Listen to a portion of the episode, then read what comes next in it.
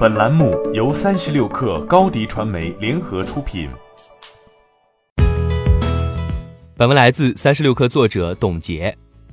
刚过去的双十一，天猫平台的成交额最终定格在了两千六百八十四亿，同比增速百分之二十五点七，依然给力。不过，围绕这一数字，在双十一结束后，有不少人提出了质疑，并称数据造假。十一月十二号。名为尹立庆的网友在二零一九年四月发布的文章突然在网络被广泛传播。文章中，该网友质疑阿里巴巴双十一的数据过于完美，认为阿里数据造假。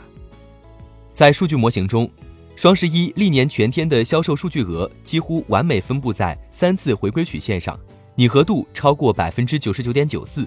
因此，该网友断定，阿里为了吸引双十一的购物热度，对销售额进行了人工修饰。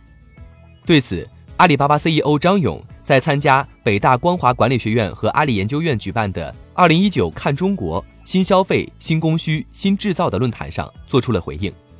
张勇表示，自己也看到了一些技术帖分析阿里双十一的成交额是拟合的结果，但真实是最重要。整个消费数据的发生是自然的，已经发生了。作为平台，没有任何力量去改变数据，真实是最重要的。双十一发展到今天，也是社会规律、经济规律的体现。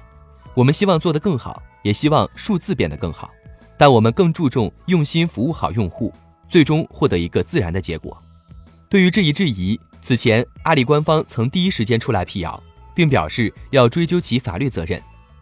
马云在十一月十四号的第五届浙商上也驳斥了这一说法。我的数据超出了华尔街的预期，有人甚至猜测数据造假。我向大家保证，在数据时代，在互联网时代，每一分钱都极其准确。为此，马云还呼吁，希望未来双十一国家能给放半天假。在十一月十四号的论坛上，逍遥子也对双十一的未来表达了期待。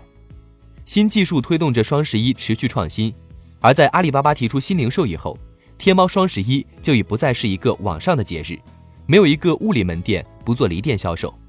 这带来了供给和商业力量的多样化。双十一未来一定不是现在的表现形式。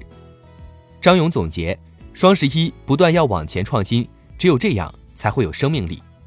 他表示，一个节日也好，一个现象也好，最终只有不断的向前创新，探索未知，不断挑战自我，才能让大家觉得新鲜好玩、有参与感，商业力量才会真正凝聚起来。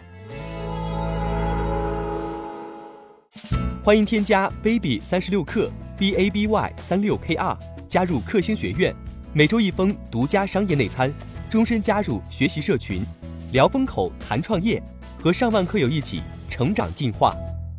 高迪传媒，我们制造影响力。商务合作，请关注新浪微博高迪传媒。